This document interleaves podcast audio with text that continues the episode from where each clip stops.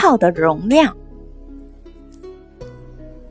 著名的发明家爱迪生，一生只上过三个月的小学，他的学问是靠母亲的教导和自修得来的。他的成功应该归功于母亲自小对他的谅解和耐心的教导，才使原来被认为是低能儿的爱迪生，长大后成为了举世闻名的发明大王。爱迪生从小就对很多事物感到好奇。而且喜欢亲自去试验一下，直到明白了其中的道理为止。长大以后，他就根据自己这方面的兴趣，一心一意做研究和发明的工作。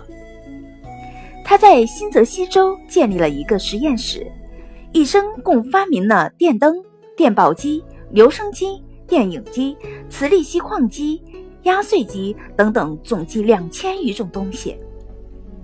爱迪生的强烈研究精神，使他对改进人类的生活方式做出了巨大的贡献。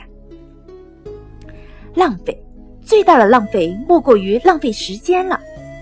爱迪生常对助手说：“人生太短暂了，要多想办法，用极少的时间办更多的事情。”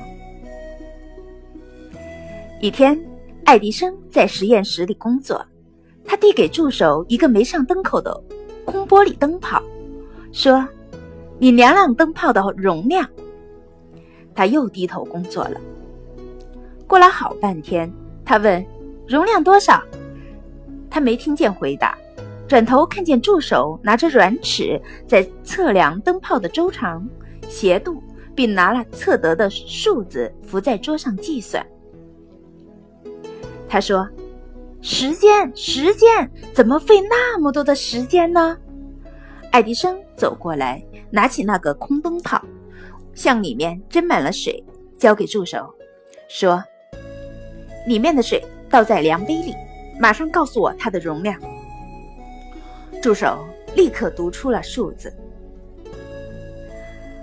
爱迪生说：“这是多么容易的测量方法呀！它又准确，又节省时间。”你怎么想不到呢？还去算，那岂不是白白的浪费时间吗？助手的脸红了。爱迪生喃喃地说：“人生太短暂了，太短暂了，要节省时间，多做事情啊。”爱迪生的故事告诉我们，人生的价值。不在于时间的长短，而在于我们如何驾驭和使用时间。节约时间，也就是使一个人有限的生命更加有效，也就等于延长了人的寿命。